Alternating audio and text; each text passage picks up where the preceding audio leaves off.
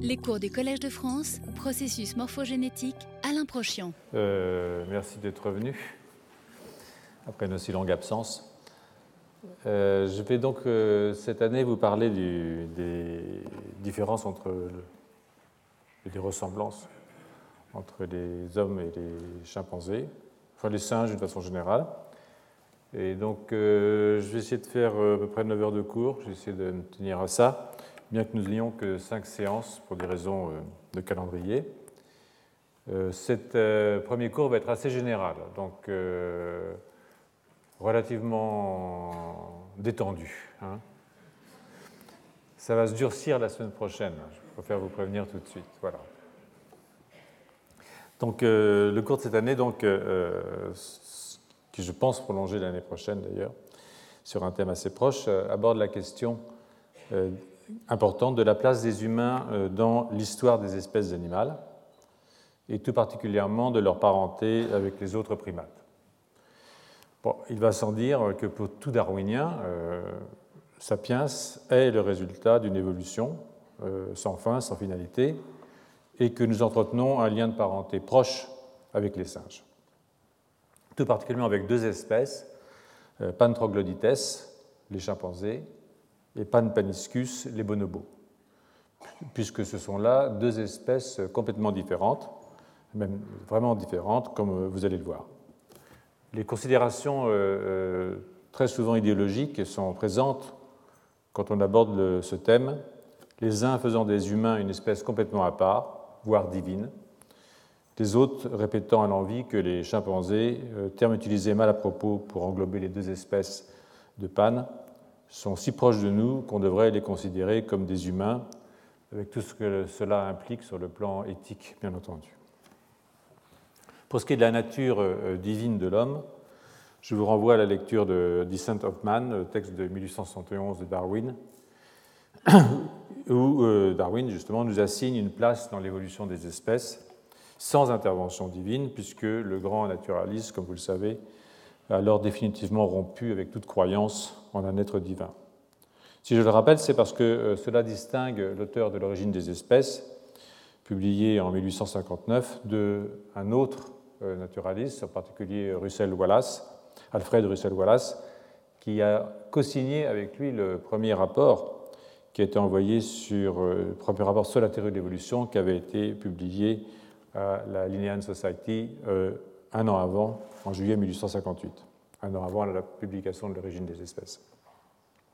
Ça distingue Darwin aussi de euh, Lyell, le géologue, euh, euh, puisque pour Wallace comme pour Lyell, l'évolution par sélection naturelle était valide pour tous les animaux, mais pas pour Sapiens. Aujourd'hui, la discussion s'est un peu déplacée et on ne met plus en cause le fait accepté par tous, enfin, tous les savants, que Sapiens et les autres primates partagent un ancêtre commun, mais le problème maintenant est de mesurer la distance euh, qui euh, nous sépare d'avec nos cousins les singes. Donc le but de ce cours, euh, de ces, de ces 9 heures à venir, est d'éviter le débat idéologique et de fournir les faits qui permettront à chacun d'entre nous de, de comprendre à la fois ce qui nous rapproche, mais aussi ce qui nous sépare de nos cousins. On verra que c'est une affaire extrêmement compliquée, en fait. Euh, euh, nos connaissances sont encore euh, parcellaires sur ce domaine, et comme toujours, en science, il n'y a pas de vérité absolue, hein, ou ici, plutôt, de mesures qui pourraient euh, se présenter exactes de cette distance entre les deux espèces. Pour prendre un exemple extrêmement simple, euh, même si nous savons que l'ancêtre commun entre, commun entre les deux espèces, Pan et la nôtre, a vécu il y a environ 6 ou 7 millions d'années, euh, 6-8 millions d'années, on ne sait pas très bien, ce qui fait en fait entre 12 et 16 millions d'années, parce qu'il faut descendre d'une branche et remonter l'autre. Donc euh, ça double la distance. Euh, euh, cela ne dit rien du temps biologique qui se mesure, pour une part, en nombre de mutations, mutations accumulées le long des deux lignages, mais pour une autre, de la nature des sites qui sont mutés. Donc si on a beaucoup de mutations, ça va plus vite que si on n'a pas beaucoup. Ça, ça va de soi, même si le temps est le même. Et il faudra distinguer, pour ce qui est des sites des mutations, les régions régulatrices du génome, qui sont quand même 98% du génome, des régions qui codent pour des protéines, qui correspondent qu'à 2% environ de notre génome, comme vous le savez. Et pour les régions codantes, il faudra remplacer, faudra faire, c'est pas la même chose. Si je remplace un acide aminé euh, synonyme par un autre synonyme, bon, ben, ce n'est pas une grande mutation. Si je remplace une, valine par une isoleucine ou un acide aminé hydrophile par un autre acide aminé hydrophile, euh, ça peut ne pas changer grand-chose. Mais si je remplace un acide aminé basique par un acide aminé acide ou un hydrophile par un hydrophobe, alors c'est toujours une mutation. Mais ça peut avoir des conséquences beaucoup plus fortes sur la structure et l'activité de la protéine qui a été mutée. Bref, euh, le temps physique euh, n'est pas le temps biologique et ça ne recouvre pas les mêmes réalités. Donc quand on dit qu'il y a 6 millions ou 8 millions d'années, on s'est séparés de l'ancêtre commun, les chimpanzés d'un côté et nous de l'autre, ça veut dire quelque chose, mais c'est quelque chose qu'il faut relativiser. Donc bon, là, ce que vous avez, c'est évidemment un chimpanzé et un humain. Ce que vous voyez ici, c'est les tailles respectives des cerveaux de ces deux animaux. Sur cette diapositive ici, ce que vous pouvez voir, c'est euh, euh, les différentes périodes des ères euh, tertiaires et quaternaires, commencé au tertiaire, c'est-à-dire depuis environ 66 millions d'années, époque de l'apparition des premiers primates. Hein. C'est là que sont arrivés les premiers primates. on peut lire aussi cette diapositive que c'est au cours du Miocène que la lignée humaine est apparue. Euh, on les appellera, euh, il y a différentes façons de les appeler, mais je les appellerai moi les hominidés, si vous voulez bien. Et c'est séparé de celles qui conduisaient aux chimpanzés et aux bonobos. Alors l'ancêtre commun euh, vivait en Afrique.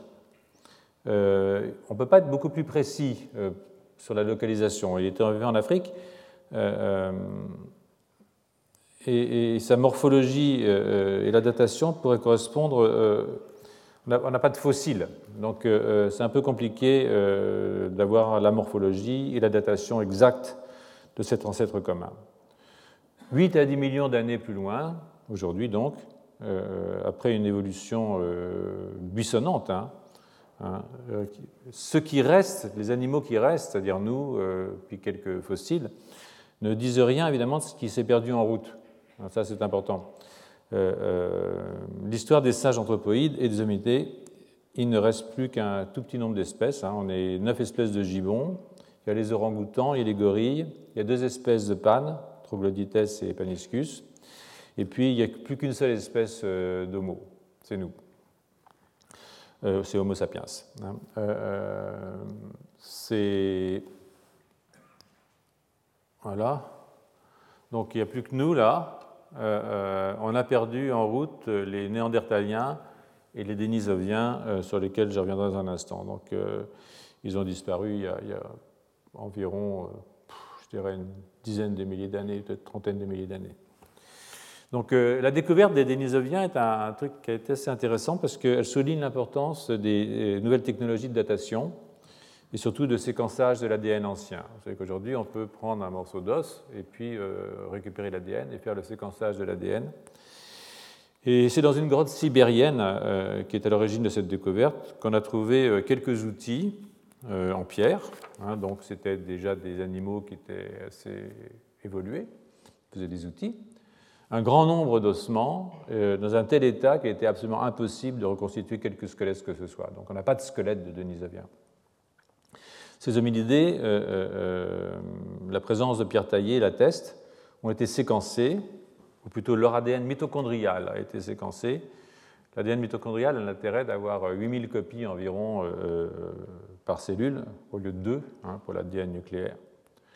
Et les résultats qui ont été obtenus, c'est très difficile, de, enfin ça se fait plus facilement maintenant, vous pourrez en discuter avec Jean-Jacques Hublin, mais euh, le problème, c'est d'éviter les contaminations euh, par l'ADN du manipulateur. Hein. Euh, donc, donc les, résultats obtenus au niveau des séquences ne correspondaient pas avec les génomes de Néandertaliens ni avec ceux de Sapiens. Et sur cette base du séquençage, les chercheurs de l'Institut Max Planck de Leipzig ont pu aussi éliminer Homo erectus, qui lui, comme vous ne le savez peut-être pas, mais je veux dire, a migré euh, il est là, Erectus, hein, c'est quand même un type relativement récent. Euh, il a migré euh, d'Afrique il y a environ 1,9 million d'années et s'est installé en Eurasie avant de s'éteindre il y a environ 100 000 ans. en Indonésie. Donc 100 000 ans, il y avait encore des erectus. Il s'agit donc d'un nouvel hominidé, le denisovien, qui s'est séparé du lignage sapiens néandertal il y a environ un million d'années. Voilà. Plus récemment, les chercheurs de Leipzig, toujours les mêmes, ont retrouvé des fossiles en Espagne. Et l'étude de ces fossiles a permis d'affiner un peu la généalogie avec une séparation entre néandertaliens et dénisoviens il y a environ 500 000 ans. C'est là que ça s'est séparé entre ces deux espèces humaines. Donc il y a trois espèces humaines en fait euh, modernes néandertal, dénisovien et sapiens. Donc euh, euh, quand on dit sur le lignage, hein, cela n'implique pas forcément une notion de linéarité. Il faut le savoir parce qu'il y a plein de branchements et les branchements, on ne les voit pas.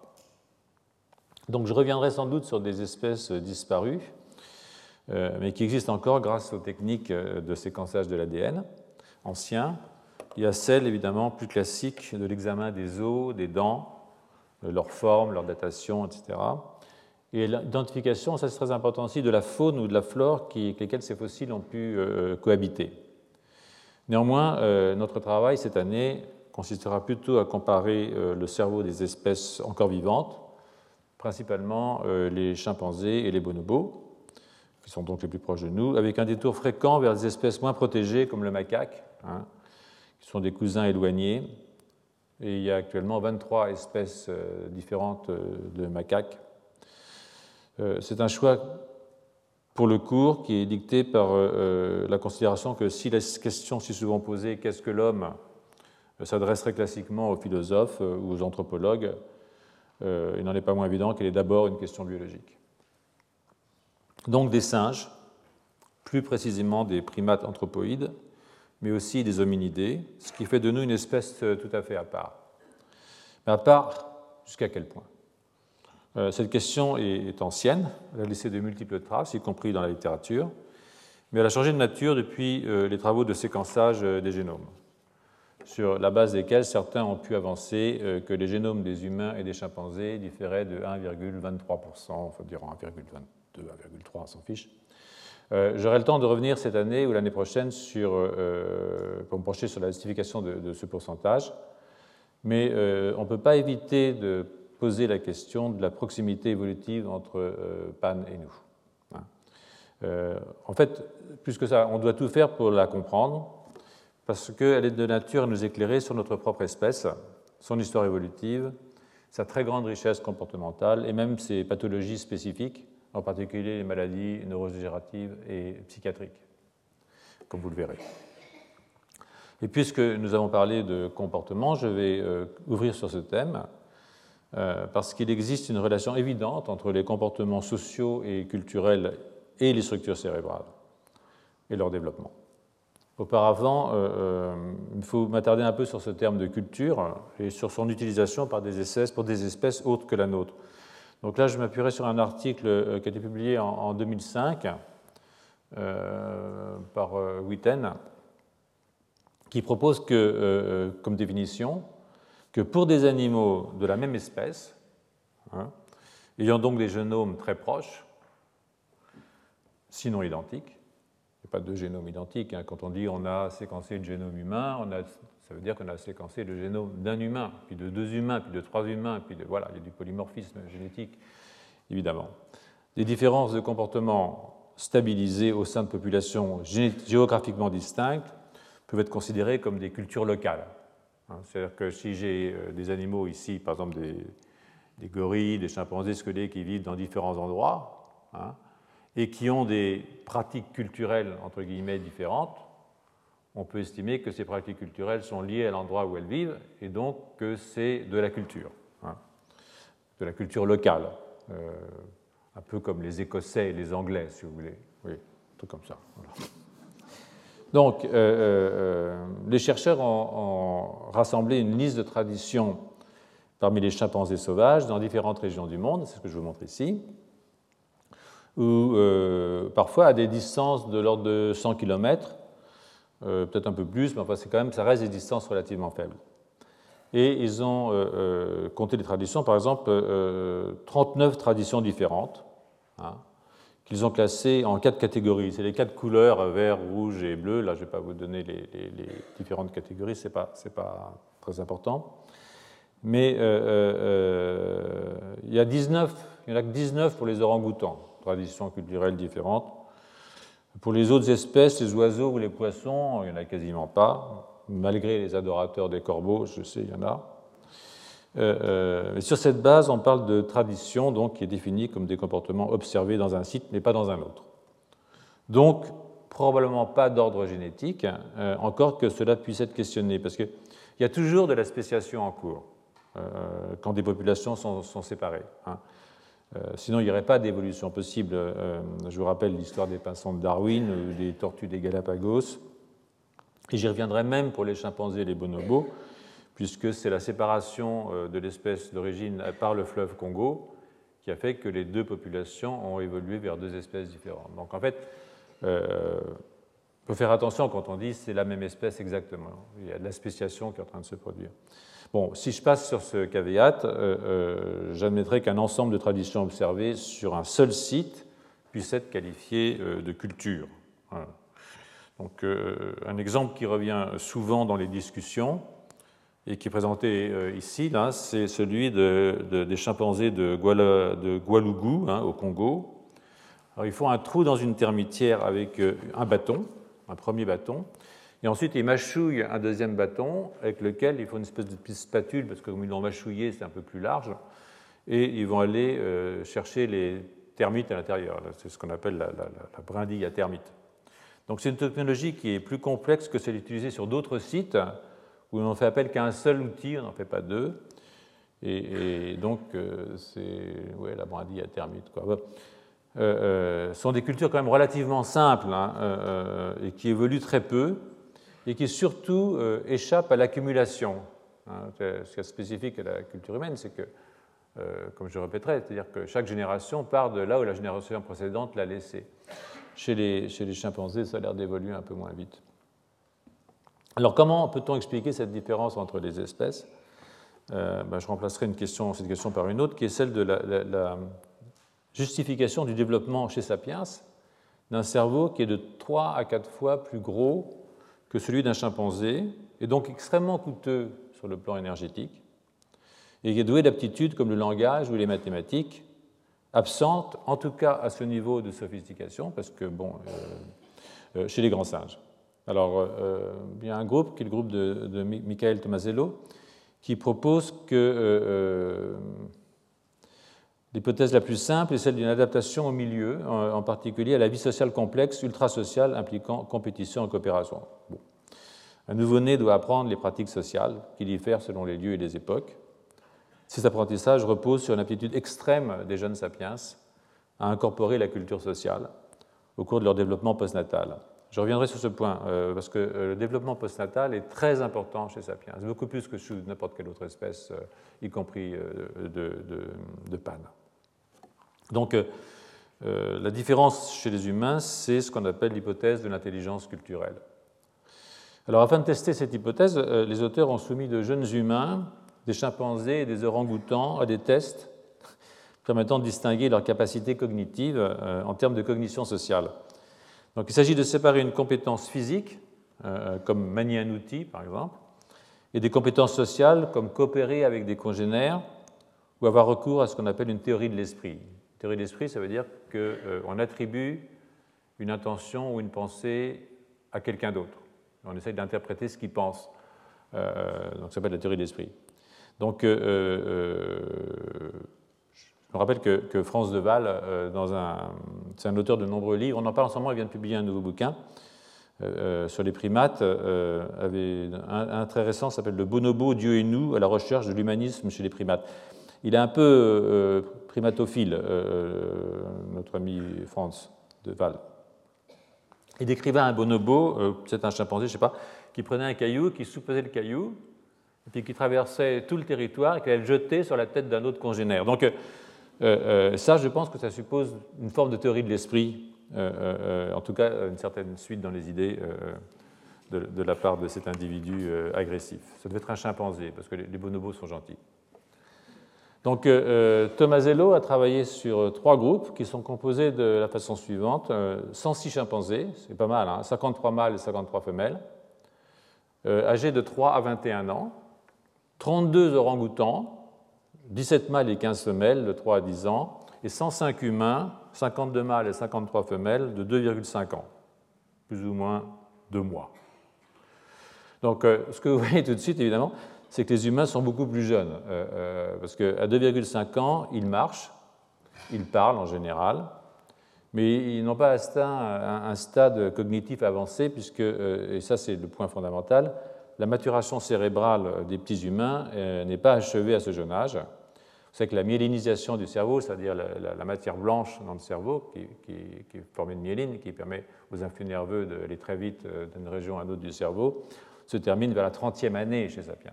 Donc euh, c'est extrêmement tardif, la maturation d'un cerveau humain. Et ce choix des âges est, très critique, euh, car il faut éviter justement que les enfants humains étaient trop influencés au moment du test par le langage écrit, par le symbolisme mathématique et tout ce qui relève d'une éducation euh, plus formelle, même formelle. Donc à cet âge précoce, disons 2,5 ans, on peut supposer que les aptitudes à la connaissance physique, espace, quantité, causalité, euh, ressemblent aux aptitudes rencontrées chez nos cousins primates, alors que les aptitudes socio-culturelles, apprentissage social, théorie de l'esprit, sont encore très proches de ce qui est spécifiquement humain sur un plan génétique, c'est-à-dire qu'ils n'ont pas encore appris euh, beaucoup de choses. Bon, on ne peut pas exclure totalement à 2,5 ans un début de socialisation, il y en a quand même pas mal, à culturel.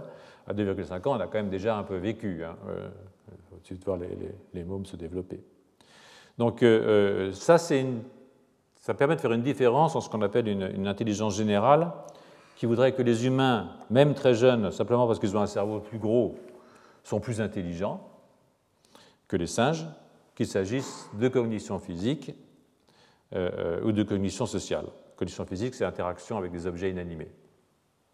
Donc il fallait construire des tests qui distinguent les deux types d'intelligence, l'intelligence euh, physique et l'intelligence euh, sociale.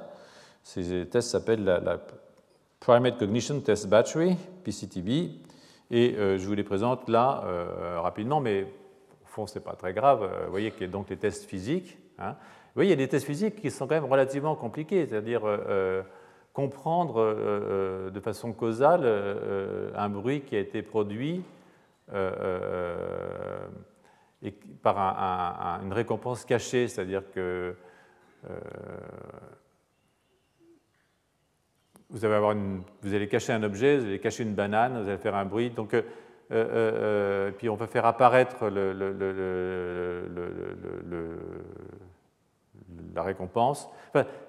Utiliser un bâton pour retirer une récompense au fond d'un machin. Donc ce ne sont pas des tests euh, d'une simplicité évidente. Et puis il y a les tests sociaux, le social learning, bon ça c'est, on comprend mieux, peut-être parce qu'on est sapiens, on comprend mieux ces choses-là.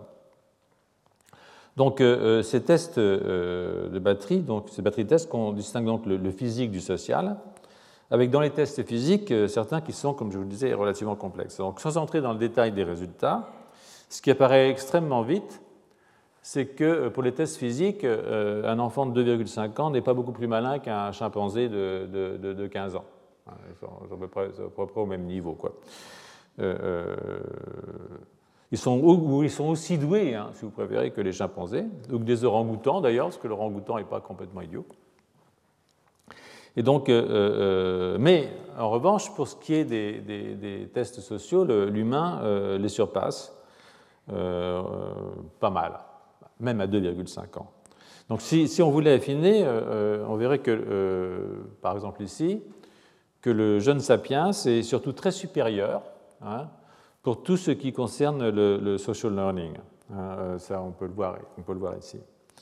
Donc, mais il ne montre qu'une très très très légère supériorité pour les tests de communication, voire même des tests de théorie de l'esprit, ils ne sont pas beaucoup plus malins. Donc ça c'est intéressant parce que ça veut dire que au fond, euh, euh, le premier, ça veut dire que les humains euh, très immatures, et n'ayant jamais été scolarisés, sont égalité avec des singes adultes pour la cognition physique, mais les surpassent pour la cognition sociale ou la compréhension de forces causales cachées, incluant l'état mental d'autres individus comme cause de comportement. Cela semble contraire à, l'hypothèse de la cognition générale qui serait simplement fondée sur un cerveau plus gros. Voilà, ça ne suffit pas. Cela annonce aussi pour nous une discussion sur, certes, la taille du cerveau, et là, ce sera la semaine prochaine, il y aura beaucoup de discussions sur la taille du cerveau, mais aussi sur les variations relatives de taille entre les différentes aires, les différentes régions du cerveau. L'apparition d'aires nouvelles au cours de l'évolution, qui est une question extraordinairement importante, et puis aussi, encore plus importante, l'apparition de nouvelles connexions entre les aires, euh, euh, qui est évidemment euh, quelque chose d'important pour la cognition. Le tout à un âge auquel, ici, on voit que le cerveau est loin d'être terminé. Donc euh, euh, la, prochaine diapositive vous indique que, euh, je crois que c'est celle-là, je ne sais plus très bien, je suis dans je me suis un peu emmêlé dans les diapositives tout à l'heure, que le seul critère de la taille, vous voyez ici par exemple qu'il faut attendre plus de 10 ans hein, pour que la taille du cerveau humain, et encore elle n'est pas terminée, soit à peu près à 100% de, la taille normale. Hein. Donc à la naissance, vous avez qu'un cerveau humain a 10% de sa taille normale. Hein. À deux ans, les, humains sur lesquels on a travaillé, euh, ils avaient euh, entre 50 et 60% de la taille d'un cerveau normal. Alors que le chimpanzé, lui, il est déjà, euh, il est déjà terminé à cet âge-là. Ça, c'est un, Homo erectus, c'est un enfant erectus, en fait, sur lequel je vais revenir dans un instant. Donc,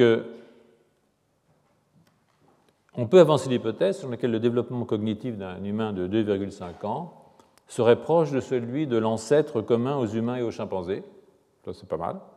Euh, on va regarder les enfants un peu différemment maintenant. Hein. pour ce qui est de la cognition physique, bien entendu, mais très supérieure quand même pour ce qui est de la cognition sociale.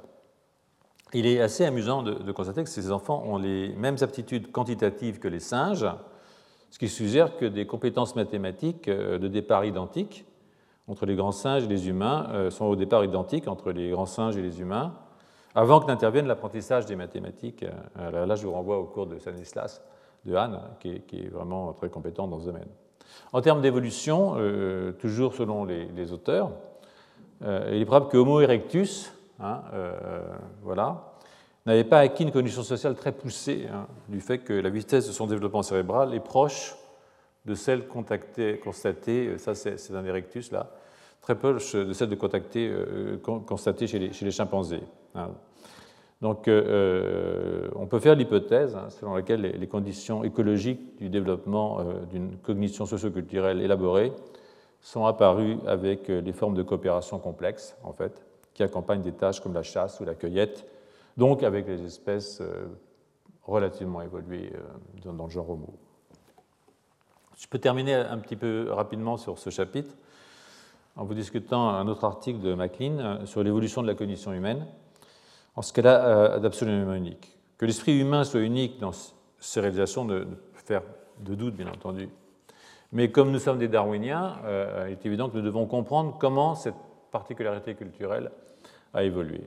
Donc nos réalisations contemporaines ne sont pas inscrites génétiquement dans les réseaux de neurones. Euh, elles sont le fruit de l'accumulation incrémentielle de connaissances et de la transmission de ces connaissances euh, entre les générations. Les origines de la cognition humaine sont à rechercher dans son génome, bien entendu, et dans son développement, euh, non seulement biologique, le développement biologique est très proche du génome, hein.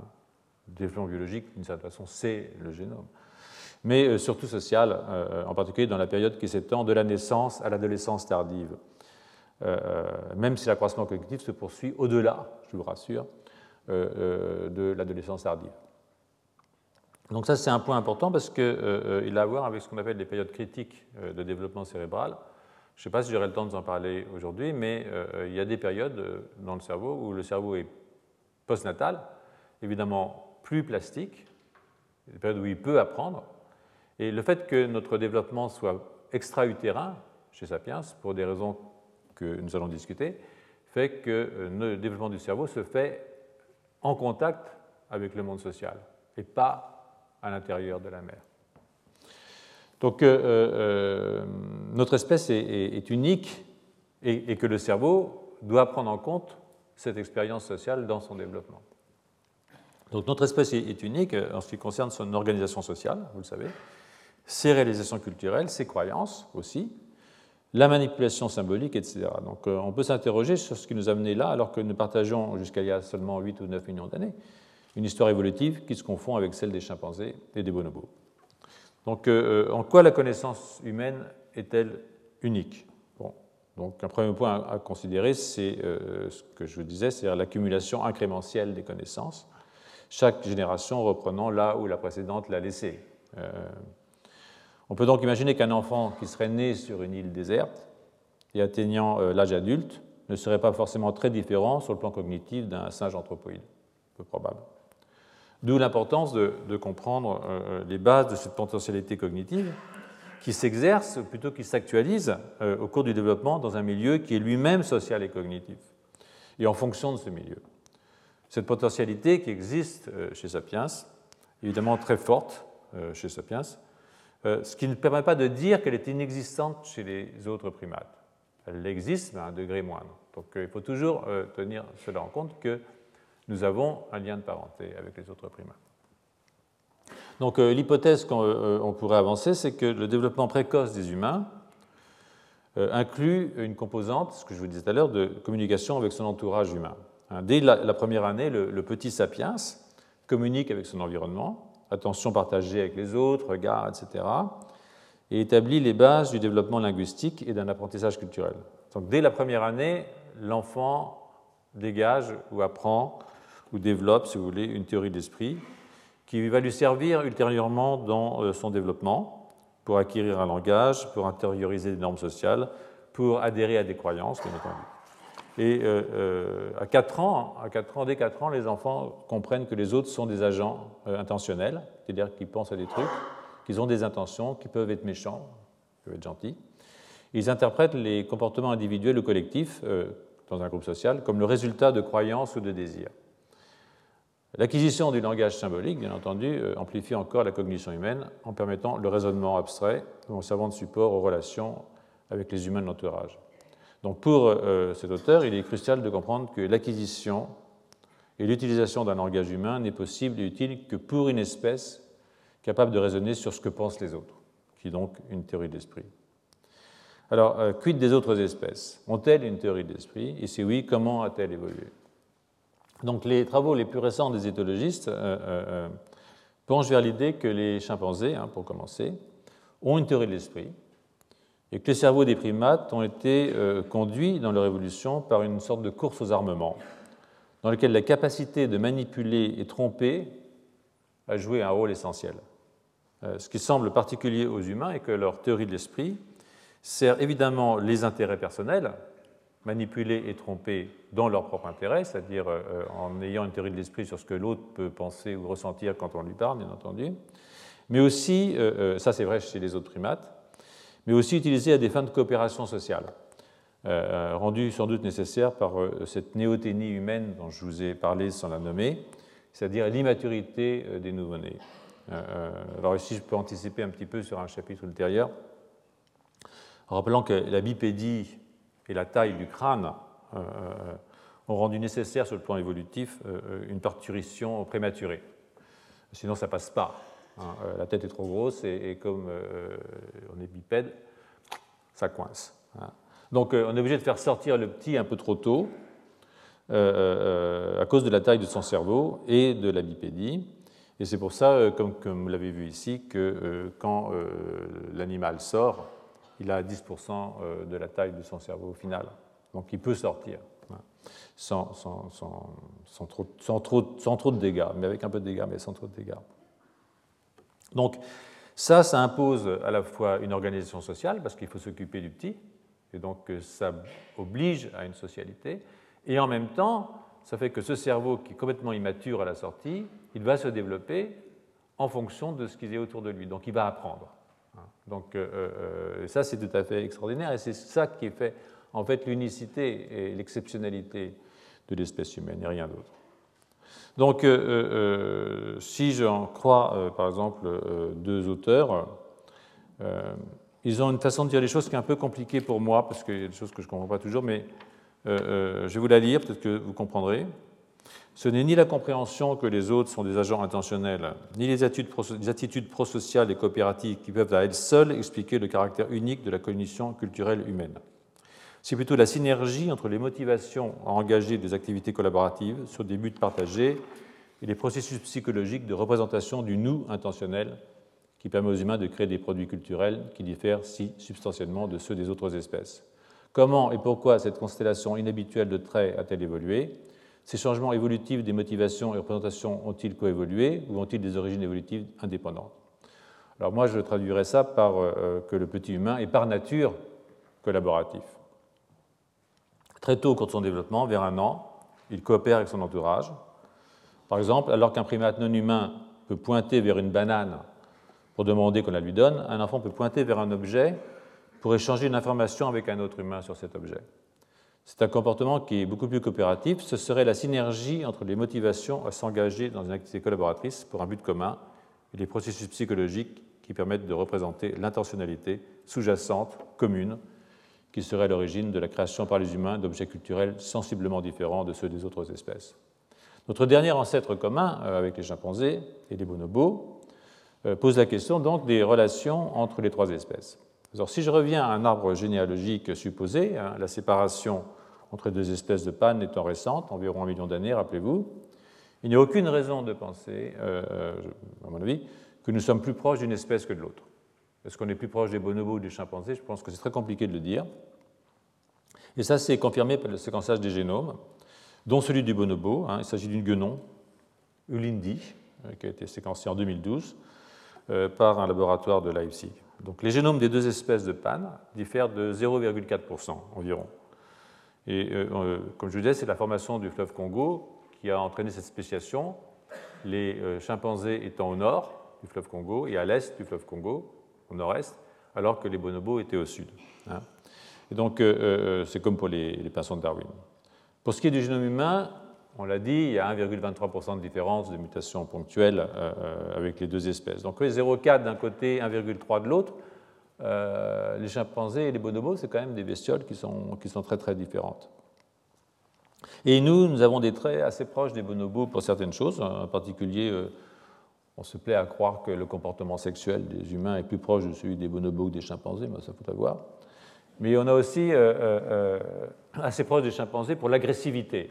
Hein, en fait, c'est ce qui se dit assez communément. Il y a des arguments qui existent qui suggèrent aussi une, baisse de l'agressivité chez Sapiens. Bon, ça ne se voit pas forcément quand on regarde l'état du monde, mais je vais vous donner des arguments pour dire qu'il y a quand même une baisse d'agressivité chez Sapiens par rapport à l'ancêtre commun. Alors pour ce qui est des bonobos et des chimpanzés, euh, il y a certaines caractéristiques morphologiques néoténiques aussi euh, des bonobos qui démontrent qu'ils diffèrent assez fortement des chimpanzés. Euh, alors l'ancêtre commun à, tout le monde, est-ce qu'il serait plus proche des chimpanzés ou plus proche des bonobos? C'est difficile de le dire. je pense que la diminution de l'agressivité et le développement d'une attitude plus coopérative qui a été mis à la fois en œuvre chez les bonobos et chez les humains fait penser qu'en fait ce sont ces caractères euh, moins agressifs qui sont des caractères dérivés. C'est-à-dire que l'ancêtre commun, moi je vois plutôt plus proche du chimpanzé que, de, que, de, nous, que de, nos cousins bonobos. Voilà. Mais ça, c'est tout à fait spéculatif parce que, parce que ça pourrait ne pas être le cas, effectivement. Donc, si on accepte la thèse actuelle selon laquelle les chimpanzés sont plus proches de l'ancêtre commun, alors il faut postuler qu'une évolution dans le sens d'une moindre agressivité et d'une plus grande tolérance a marqué l'évolution des bonobos et des hominidés. Chez les chimpanzés sauvages, euh, les agressions à l'intérieur d'un groupe sont parfois très très très violentes hein. euh, et elles concernent les deux sexes. C'est-à-dire qu'on peut s'attaquer euh, entre sexes, on peut attaquer le sexe autre. Et entre groupes différents, les agressions sont très souvent mortelles. Les animaux se tuent.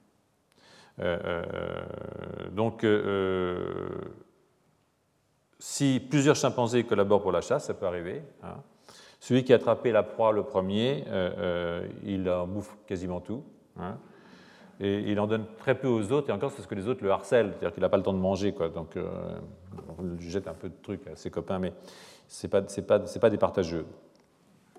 Donc ça va à l'encontre d'un apprentissage social, et donc du développement d'un appareil cognitif fondé sur les interactions sociales, ce qui n'est pas le cas chez les chimpanzés, chez les bonobos qui sont eux plus sociaux. Ils partagent facilement la nourriture, euh, euh, comme vous pouvez le voir ici. Hein. Encore que là, j'ai l'impression que c'est plutôt. Euh, ils n'ont pas le même âge. Ce qui est intéressant, ça passe plutôt derrière. Mais ça, c'est une autre affaire. c'est une aptitude du partage qui les rend très performants, en fait, dès lors qu'une tâche nécessite une approche commune. Hein. On parle alors d'un processus d'auto-domestication. Ce processus résulte d'une sélection naturelle ou artificielle hein, contre l'agressivité, avec des changements dans le timing de développement et la physiologie, donc l'axe hypothalamique, hypophyse, glande surrénale, etc., les niveaux d'androgène, les systèmes sérotoninergiques. Donc euh, d'où vient cette différence entre les, chimpanzés et, les bonobos? Donc euh, on peut avoir une vision sexuelle de la chose, bien entendu. Euh, en fait, ce qui s'est produit probablement, c'est que au nord du fleuve Congo, euh, euh, les chimpanzés euh, cohabitaient avec les gorilles et il y avait assez peu de ressources. Donc en fait, ça a développé un caractère combatif extrêmement violent pour une nourriture qui était assez faible. Alors qu'au sud du fleuve Congo, c'était le paradis sur Terre. il y avait beaucoup de nourriture et pas beaucoup de compétiteurs. Donc les bonobos ont pu tranquillement développer une vision édénique du monde et en particulier euh, euh, les femelles bonobos hein, euh, font face à une compétition très faible hein, pour les ressources. Donc elles établissent des alliances avec les autres femelles. Ils vont chercher la nourriture ensemble, tranquillement. Et puis surtout, ça leur permet de contrecarrer la violence des mâles, hein, la coercition des mâles, ce qui n'est pas du tout le cas chez les chimpanzés. Les, mâles chimpanzés sont, des, violents et des violeurs même. Et donc, euh, euh, c'est une société matriarcale, euh, les bonobos.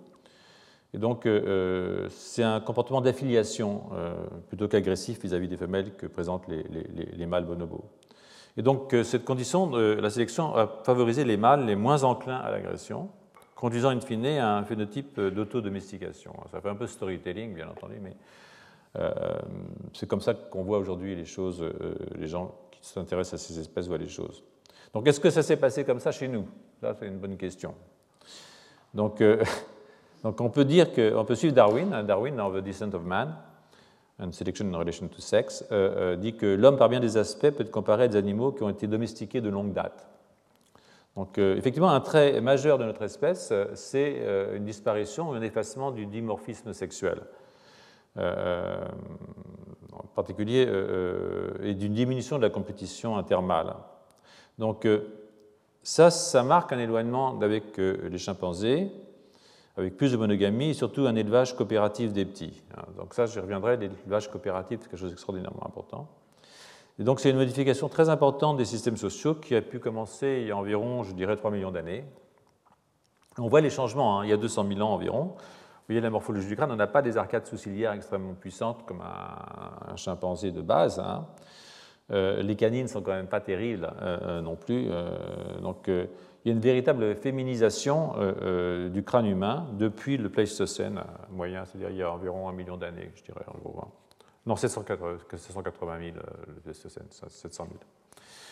Voilà, donc la diminution des arcades sourcilières, moindre activité des androgènes, une baisse des niveaux de testostérone, ou encore, c'est une autre alternative, euh, euh, je vais la discuter, une diminution de la réponse à la testostérone dans certains organes. Donc, euh, en plus de ces effets sur le tempérament, la diminution de testostérone ou de la réponse ciblée à l'hormone a des conséquences sur le plan cognitif, y compris du côté de la théorie de l'esprit. Ça, ça a été proposé, alors là j'ai quelques doutes, mais vous allez voir, par quelqu'un qui s'appelle Baron Cohen et ses collègues, qui suggère que la baisse de la théorie de l'esprit chez les enfants autistiques est associée à une masculinisation cérébrale excessive. Euh, donc pour, ces, pour, ces, auteurs, de, haut niveau d'exposition aux androgènes pendant le développement prénatal euh, causerait une masculinisation anormale du cerveau et un biais pathologique marqué par un esprit de système surdéveloppé. Hein. en fait, les chimpanzés quand on fait les tests euh, chez les chimpanzés et les bonobos, en fait, les, bonobos sont plus d'empathie pour leurs collègues.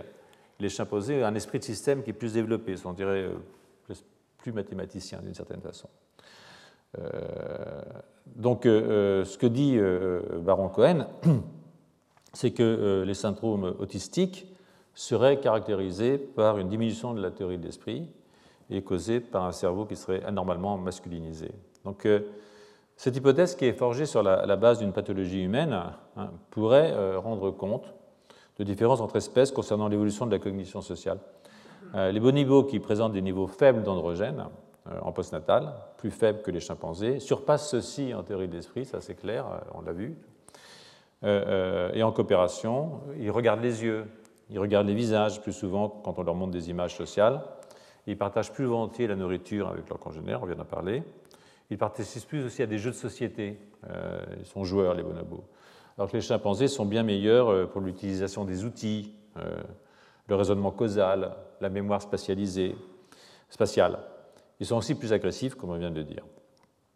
Si vous regardez par imagerie fonctionnelle, par IRM, les bonobos ont plus de matière grise dans les régions de l'empathie et ils ont plus d'innervation sérotoninergique, noyau amygdale par exemple. Euh, euh, euh, qui sont énervés par la sérotonine beaucoup plus que chez les, que chez les chimpanzés. Donc on peut imaginer que des aspects essentiels des motivations sociales humaines, tolérance, instinct grégaire, ont évolué en parallèle et à la suite de processus similaires à ceux que nous venons de suggérer, taux d'androgène ou capacité de répondre aux androgènes dans des périodes définies de développement cérébral et in Donc McLean il a fait des tests sur 36 espèces de vertébrés et découvert un lien robuste entre la taille absolue du cerveau, pas la taille relative, hein, la taille euh, absolue du cerveau, et euh, des capacités d'autocontrôle, inhibition de l'agression. Alors, il ne rapporte pas de lien dans cette étude, en tout cas, avec la taille du groupe, ce qui est assez étonnant, je trouve, parce que euh, normalement, il devrait avoir un lien avec la taille du groupe et la taille du cerveau. En revanche, euh, euh, dans des travaux sur les lémuriens, ce même groupe a observé que l'augmentation de la taille du groupe va de pair avec une habilité supérieure en perspective visuelle. Par exemple, placer des objets les uns par rapport aux autres, se orienter dans l'espace, des choses comme ça. Des éléments d'une théorie de l'esprit. Donc, euh, bon, Donc, on peut échapper. alors là, il y a un truc qui est un peu dangereux. c'est un terrain glissant. Hein, quand on s'avance dans cette voie du rôle des hormones sexuelles euh, dans les différences entre comportements euh, de deux espèces, de trois espèces en l'occurrence, on est obligé de s'interroger sur les dysmorphies sexuelles au sein d'une même espèce. Euh, vous voyez ce que je veux dire Y compris l'espèce humaine. Donc il y a certains chercheurs qui sont engagés dans cette voie, sur ce terrain glissant, à commencer par Baron Cohen. Hein. vous voyez ici, par exemple, que ils ont fait l'hypothèse déjà mentionnée d'un lien entre euh, les syndromes euh, autistiques et un cerveau hypermasculinisé. Donc vous voyez ici, en fait, vous avez euh, l'esprit système, en fait, le, cerveau les plus autistiques. Ça sont les cerveaux les plus empathiques, je dirais. Et ça, ils disent qu'il y a une influence, que le passage dans cette direction-là, ou dans cette direction-là, c'est la même chose. Hein. Ici, en vert, ce sont des enfants autistiques. Je crois qu'en rouge, ce sont les mâles, en bleu sont les mâles et en rouge sont les femelles. C'est les plus empathiques, clairement. Bon. Donc toujours est-il qu'il euh, euh pense, ce que j'ai dit tout à l'heure, que euh, c'est lié à une influence excessive des androgènes au cours du développement, en particulier chez les sapiens entre la 8e et la 24e semaine de la gestation, mais aussi dans les six premiers mois après la naissance, qu'on appelle la mini-puberté, où il y a un pic euh, d'androgènes très très fort, des très très forts chez les, mâles. Donc euh, euh, pour eux, euh, ça a des influences très importantes sur le comportement, et si c'est trop fort, eh bien, ça peut avoir des conséquences sur le comportement autistique. Donc ils font aussi leur hypothèse sur des comportements qu'ils ont observés entre populations d'enfants des deux sexes, et surtout d'enfants dont les taux d'androgènes ont souffert d'une condition pathologique au cours du développement, par exemple, des filles qui ont été exposées à des concentrations anormales de testostérone à cause d'une hyperplasie congénitale des glandes surrénales.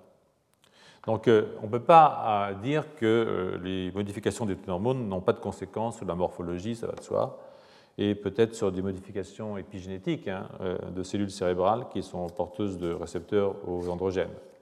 Donc, ça veut dire que ça peut avoir des effets à long terme, voire des effets permanents sur la constitution et le comportement de l'individu. Mais enfin, en même temps, il est assez aventureux euh, euh, de faire des, conclusions comme ça. Vous voyez, par exemple, vous avez un, singe mâle qui joue avec des jouets et un singe femelle qui joue avec des poupées.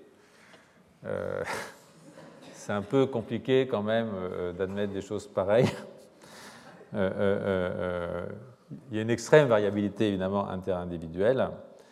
Et je pense que les conclusions de, de, Melissa Heinz sont quand même, et collègues sont quand même plus mesurées. Ça, c'est un autre article que j'ai pris, mais sont quand même plus mesurées et, mettent tout ce qu'il faut de, politiquement correct pour qu'on euh, euh continue à travailler sur ces questions de l'influence euh, du sexe euh, sur le comportement et en fait sur la pluralité des genres. le pape m'excusera. Voilà, donc je vais revenir, je vais quitter donc ce terrain parce que c'est assez amusant quand même, je veux dire. Donc je vais revenir sur ces histoires avec sur d'autres histoires euh, à travers le groupe, un, travail publié en 2011, euh, euh, dont je reparlerai plus tard, mais dont j'extrais une partie qui a trait justement à la testostérone. Donc, les auteurs se sont intéressés à l'identification d'événements moléculaires, de possibles forts impacts évolutifs, en l'occurrence la délétion chez Sapiens, chez nous donc, seulement chez Sapiens d'ailleurs, de séquences conservées entre les chimpanzés et les autres mammifères. Donc ça, c'est ce qu'on appelle les, des choses qui sont très intéressantes. C'est que si vous prenez des séquences qui sont conservées entre différentes espèces, donc qui sont probablement des séquences très importantes, et tout d'un coup, vous voyez que chez Sapiens, ces séquences ont disparu. Donc on appelle ça des condèles, human condèles, c'est-à-dire des séquences qui sont conservées mais qui sont délétées chez Sapiens. Donc quand on a des séquences comme ça, c'est très intéressant parce que ça veut dire que euh, ça a à voir probablement avec le fait d'être sapiens. Hein. Donc euh, des délétions de ce type, euh, des condèles de ce type, des human condèles de ce type, il y en a 510 chez les humains et elles sont presque toutes dans des régions non codantes, c'est-à-dire des régions qui sont des régions régulatrices. Et elles sont enrichies, et ça c'est aussi très intéressant je trouve, à proximité euh, de gènes qui sont impliqués dans la signalisation par les hormones stéroïdes et dans les fonctions euh, neuronales. Euh, pour ceux d'entre vous qui ont assisté au cours que j'ai fait en 2011, ce passage vous rappellera sans doute quelque chose. ils m'excuseront pour cette répétition, pour cette entorse au règlement aussi, parce qu'on n'est pas censé enseigner deux fois la même chose. Mais bon, là, le contexte est un peu différent, puis je pense que certains d'entre vous ont oublié et d'autres n'étaient pas là. Donc voilà. Donc, euh. donc des délétions qui sont spécifiquement humaines, euh, donc euh, humaines délétions, ont été identifiées donc par comparaison entre les séquences des humains, des chimpanzés et des macaques. Et il faut que ces régions soient très conservées. Sinon, si elles sont très conservées, ça veut dire qu'elles sont très importantes, en gros, sur le plan évolutif. D'accord? Et donc, ces 510 régions, 88% sont aussi perdues chez les néandertaliens. Donc euh, ça mène quand même, on est assez proche des Néandertaliens, parce qu'ils ils sont comme nous en ont perdu 88%. Donc, euh, euh, et ça couvre 4 mégabases hein, du génome de chimpanzé, 0,14% du génome. Donc ces condèles ont une taille moyenne de 2804 paires de bases, avec une inclination pour les régions qui sont pauvres en, GC, guanosine, sont, ils sont présents sur tous les chromosomes, il n'y a pas de chromosome particulier pour ces délétions. Et on ne note pas euh, euh, d'enrichissement dans les régions qu'on appelle péricentromériques et subtélomériques. Je dis ça, c'est parce que ce sont des régions qui sont euh, très instables. Donc en fait, on pourrait imaginer qu'elles ont disparu à cause de l'instabilité génétique qu'on constate au niveau des télomères ou des centromères. Donc elles sont vraiment dans des régions chromosomiques de base, si j'ose dire. Alors, à l'exception de, dans d'un d'entre eux, tous les human candles validés correspondent à des régions non codantes, je vous l'ai dit. 355 sont intergéniques, c'est-à-dire qu'elles sont entre des gènes, mais pas dans des gènes. Et 154 sont dans des introns, c'est-à-dire, vous savez, un gène c'est composé d'exons et d'introns, et puis on épice et on retire l'intron. Et donc, euh, il y a beaucoup de ces séquences qui sont euh, introniques. Je vais ça quelque part. Oui. Et donc, euh, euh, on note aussi un, euh, biais par une localisation pour une proximité avec des gènes activité neurale, je vous l'ai dit, et, stéroïdes. Hein, donc ça, je vous l'ai dit. Donc, je vais vous montrer un tout petit peu comment ça se passe. Donc, après, ce que vous pouvez faire, hein, c'est. alors, il y a aussi des, des, des, des condèles de chimpanzés, c'est-à-dire conservés dans toutes les espèces, mais supprimés chez le chimpanzé, ou des condèles de souris, c'est-à-dire délétés présente partout, mais délétée spécifiquement chez la souris. Il n'y a pas chez les sapiens, que c'est comme ça. Et donc, euh, euh, ce qu'on voit chez nous, c'est qu'il y a quand même euh, un grand enrichissement en gènes synaptiques, en récepteurs glutamate, et aussi en gènes codants pour des protéines qui fixent les ions métalliques. Voilà. Donc, je vais vous montrer l'importance évolutive de ces délétions pour la question hormonale qui nous préoccupe, hein, puisque nous avons perdu de l'agressivité, enfin bon, ça paraît en prenant euh, l'exemple des hormones stéroïdes. Hein. Donc, les chercheurs ont examiné une délétion de 61 kilobases qui flanque le cus du récepteur aux androgènes, en fait. C'est celui-là. Là. Donc, on est tout près d'un récepteur aux androgènes. Et euh, dans cette région, qui est délétée donc spécifiquement euh, chez l'humain, on trouve un domaine de 5 kilobases chez le singe et 7,7 chez la souris, qui ont été clonés et testés par transgénèse avec un gène rapporteur bleu. Donc on peut voir, quand on le met chez la souris, où ce gène est exprimé, le gène bleu, quand il est régulé par cette région régulatrice. Euh, et donc, euh, euh, c'est assez clair, hein, le transgène est, exprimé dans les follicules des vibrisses, hein, qui sont des poils sensoriels que la souris a sur le nez. Hein. en fait, c'est du système nerveux, c'est du système sensoriel. Euh, euh, il est aussi euh, dans le mésoderme du tubercule germinal, le gland du pénis, qui est un site d'expression du récepteur aux androgènes, bien entendu. Et ils ont fait quatre lignées stables de souris qui montrent une expression très forte dans les tissus localisés sous les épines épidermiques du pénis. Que le, pénis des, singes, hein, des souris aussi, ont des épines. Donc, des études antérieures ont établi que l'expression du récepteur est nécessaire au développement des urises du museau et des épines péniennes. Donc, la délétion spécifique chez les humains retire donc un, accélérateur, un enhancer, euh, euh, qui est responsable de l'expression du récepteur dans des domaines extrêmement spécifiques, hein, ces domaines-là. C'est une délétion spécifique est confirmée par le fait que l'enhancer du chimpanzé permet une très forte expression dans des cultures de cellules humaines dérivées du prépuce. Donc euh, on notera que les humains n'ont pas d'épines péniennes, hein, euh, euh, structure qui, chez les souris et les chimpanzés, sont sous le contrôle des androgènes, puisque leur taille diminue après castration et augmente si on ajoute de la testostérone. Donc des changements extrêmement importants se produisent aussi au niveau des organes génitaux. De nombreux mammifères ont des épines kératinisées par-dessus les récepteurs du derme glandulaire, et la croissance de ces épines est régulée par la testostérone. Même réponse que les virus à la castration et à la testostérone. Donc les souris mutantes pour le récepteur aux androgènes ne forment pas ces épines. Les résultats présentés suggèrent donc que les humains euh, ont perdu un annonceur permettant le développement des épines péniennes, ce qui diminue la sensibilité tactile et augmente la durée de copulation, qui est une caractéristique de l'espèce humaine. Les auteurs euh, euh, de citent Dixon, hein, qui a écrit un livre qui s'appelle Primate Sexuality, lui empruntent l'idée que la simplification de la morphologie pénienne tente à être associée avec des stratégies monogamiques, ça je ne sais pas pourquoi, de reproduction chez les primates. Pour moi, c'est toujours bizarre, cette obsession de la monogamie, là, mais bon. Pour ce qui nous intéresse le plus dans le cas de ce cours, encore que toute différence entre humain et chimpanzé ou bonobo soit bonne à prendre, est que cette modification est accompagnée de la féminisation des canines. Euh, d'une taille modeste, euh, euh, des testicules, taille modèle des testicules, mobilité réduite des spermatozoïdes et permanence d'un volume important des glandes mammaires en dehors des périodes d'allaitement. Donc les auteurs suggèrent que nombre de ces traits auraient pu favoriser la vie en couple.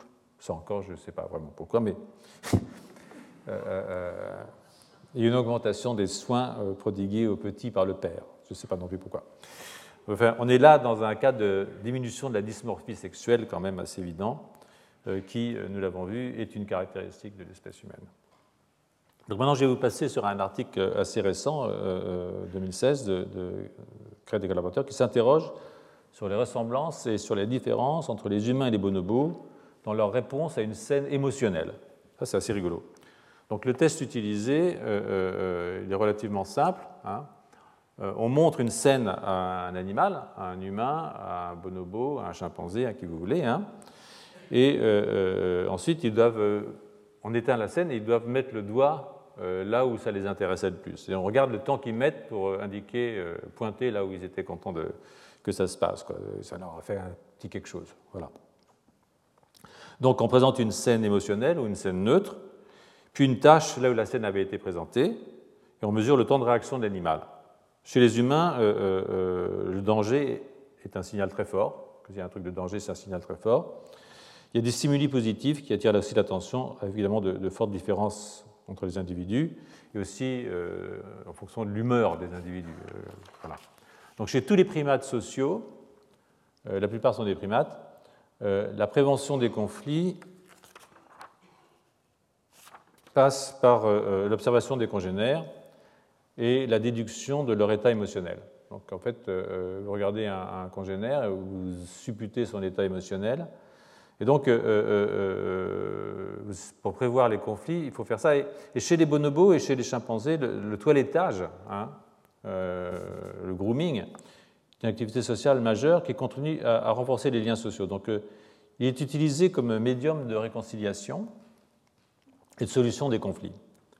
Donc, euh, malgré leur proximité euh, phylogénétique, les chimpanzés et bonobos diffèrent fortement sur le plan comportemental. Les sociétés de chimpanzés, comme je vous l'ai dit, sont dominées par les mâles, et les rencontres entre groupes différents se terminent souvent de façon catastrophique. Alors que chez les bonobos, sociétés matriarcales, l'agression est normalement évitée grâce à des pratiques sexuelles euh, non tournés vers la procréation, par le euh, aussi par le toilettage et par le jeu. Ce sont, des animaux qui jouent beaucoup. Euh, pour les humains, il y a un peu des deux, hein.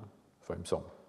Enfin, ça dépend des humains. Toujours est-il que les puritains sont assez souvent plus violents que les libertins, et des exemples récents semblent confirmer cette thèse, je crois. Donc, bon. enfin, Sade était quand même moins violent que Robespierre, d'une certaine façon, je crois. Les auteurs rappellent que les bonobos, comparés aux chimpanzés, euh, vivent dans un environnement le plus favorable, bien sûr, je vous ai parlé, ils sont très contents, et, ils, aiment, la vie. Quoi. Voilà.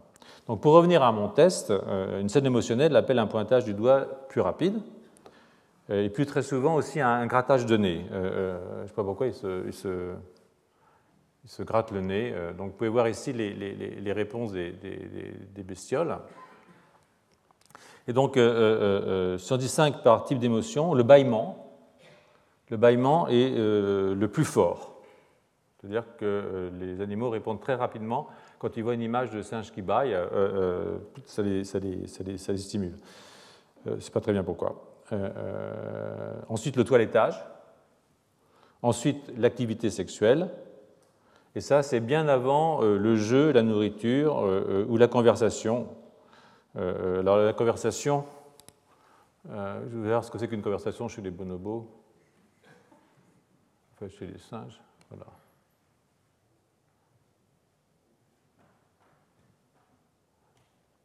Qu'on va avoir le son, hein, parce que sans le son, c'est pas. On n'a pas le son là.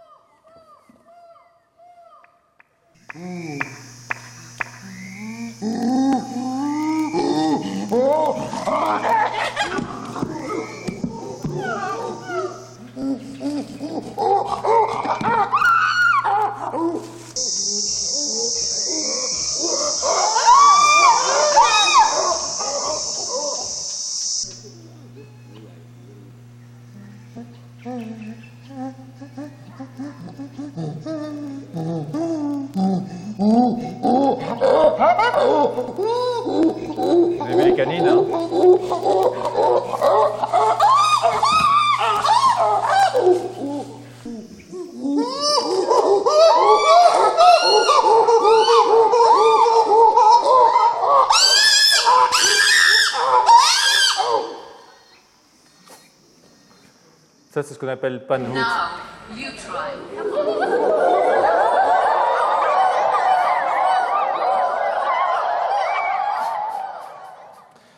Donc, euh, euh, ça ne leur fait pas beaucoup d'effet. Vous voyez, euh, ils ne sont pas très aptes à la conversation. Peut-être qu'il leur manque que la parole, je ne sais pas, un truc en genre là. Donc, le biais émotionnel, sur le plan de, la rapidité, est partagé par les humains, qui sont pourtant les humains plus sensibles à la détresse que les bonobos. Hein. Donc le bâillement, pourquoi? Ça, c'est un truc compliqué, mais il paraît que ça refroidit le cerveau et que ça augmente la tension de bailler. Donc euh, euh, c'est un avantage sélectif probablement qui explique son aspect communicatif. Le système des neurones miroirs est activé dans un bâillement euh, communicatif. Neurone miroir, vous savez, c'est un singe regarde un autre attraper une banane ou la manger, et, dans son propre cerveau, dans le cortex prémoteur et moteur, les mêmes neurones s'activent comme si lui-même était en train d'attraper une banane. Hein. Donc ça, c'est ce qu'on appelle les, neurones miroirs. Donc les neurones miroirs, quand un singe ou un autre singe baillait, ces neurones miroirs activent les systèmes de bâillement. je pense que chez Sapiens, c'est assez proche aussi. J'ai vu ça aussi chez Sapiens. Surtout dans un cours au Collège de France. Donc euh, euh, c'est très communicatif le bâillement, comme vous savez. Et en fait, c'est un comportement tout à fait empathique. Et alors, le toilettage aussi est extraordinairement euh, euh, euh, empathique sur le plan émotionnel. Le toucher est un moyen puissant de communication et de renforcement des structures sociales. Chez les primates, le toilettage, c'est un signe d'affection et d'apaisement des tensions, avec libération d'ocytocine chez les toiletteurs comme chez les toilettés. Donc le troisième comportement, je l'ai dit, c'est le comportement sexuel. Chez les humains, alors là, je laisse la responsabilité aux auteurs, la fréquence d'activité sexuelle est un signe prédictif fort de bien-être général et de qualité des relations sociales. Chez les bonobos, le sexe est utilisé comme une forme de bienvenue, un moyen de créer du lien social, de résoudre les conflits et de se réconcilier après Les bonobos sont les seuls primates non humains qui ont des rapports sexuels frontaux, euh, comme vous savez. Et ça, c'est n'est pas parce qu'ils ont vu des missionnaires, parce que c'était bien avant que les missionnaires, n'aillent en Afrique, bien entendu. Donc, euh, euh, ils s'embrassent avec la langue, ils pratiquent le sexe oral, ils ne forment pas de couple monogame, ça je m'en doutais un petit peu, et ne discriminent ni sur la base de l'âge, ni sur celle du genre. Euh, il y a peut-être un tabou entre mère et fils adultes, hein, mais ça, c'est à confirmer.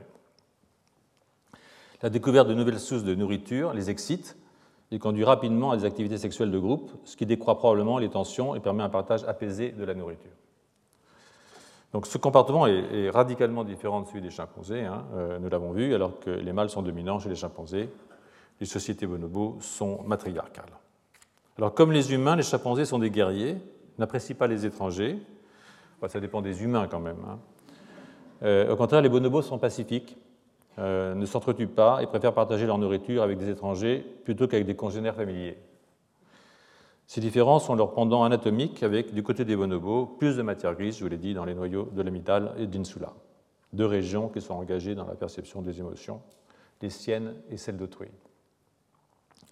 Une projection plus forte entre l'amygdale et le cortex antérieur singulaire, vous pouvez voir ici, euh, voilà l'amygdale, les noyaux de l'amygdale ici, le cortex antérieur singulaire est là.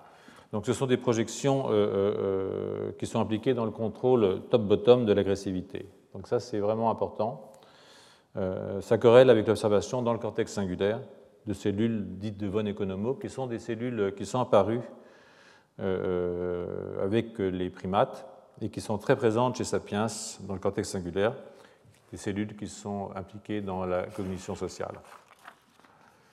Euh, en quelques minutes, hein, maintenant, et en, repoussant pour le cours suivant les aspects anatomiques euh, au sens strict, euh, parce que là c'est un cours d'introduction, comme je vous disais, ça va se corser, je voudrais m'attarder sur la, question sociale, à, travers le temps du développement et la durée de la vie. Pour le temps du développement, je traiterai d'abord celui de la myélinisation, hein, puis je rappellerai rapidement, pour y revenir plus tard, l'importance pour la cognition du développement cérébral extra-utérin Enfin, j'aurai un mot relativement bref sur la longévité humaine et sur les avantages sociaux de la longévité humaine. Je vous rappelle que j'ai fait trois cours sur le vieillissement, désespéré quelques-uns. Euh, vous allez voir que ce n'est pas si grave finalement. Donc, euh, enfin bon, c'est pas drôle, mais c'est pas grave. Voilà. Donc, euh, je vais commencer par la myéline. donc, ça, vous voyez, c'est le temps de la myélinisation chez Sapiens. donc, vous voyez ici les humains de 5 ans à 25 ans, vous voyez que la myélinisation continue jusqu'à l'âge de 30 ans. Vous continuez à faire de la myéline. C'est important de faire de la myéline parce qu'en fait, comme le cerveau est très grand, euh, il faut faire des connexions entre les différentes régions du cerveau qui sont assez éloignées. Et la myéline, ça permet une transmission extrêmement rapide de l'influx nerveux. Donc euh, euh, c'est saltatoire. C'est-à-dire que du coup, l'information passe plus vite d'un endroit à un autre. Donc chez, les, gros cerveaux, il y a plus de myéline, normal ça se développe relativement tardivement. il y a aussi plus de traitement local de l'information. Et ça, je viendrai quand je vous parlerai des réseaux de neurones locaux euh, dans un, dans un des cours que je donnerai plus tard. Donc euh, euh, là, ce que je voulais juste vous faire remarquer, c'est que chez des, cas de psychose, il y a des modifications très fortes ou assez fortes de la myélinisation. Il y a une baisse de la myélinisation dans certaines psychoses et en particulier de, euh, des trajets qui euh, sont dans ce qu'on appelle le fornix fimbria, c'est-à-dire euh, qui passent de l'hippocampe vers l'hypothalamus, puis après vers le thalamus antérieur. Et là, il y a une baisse très nette, on le voit par IRM, de la myélinisation. Donc, pour aller à des choses. bon, ça, c'est des régions du cortex. Est-ce que je me suis trompé quelque part? Oui, je me trompe souvent, en fait.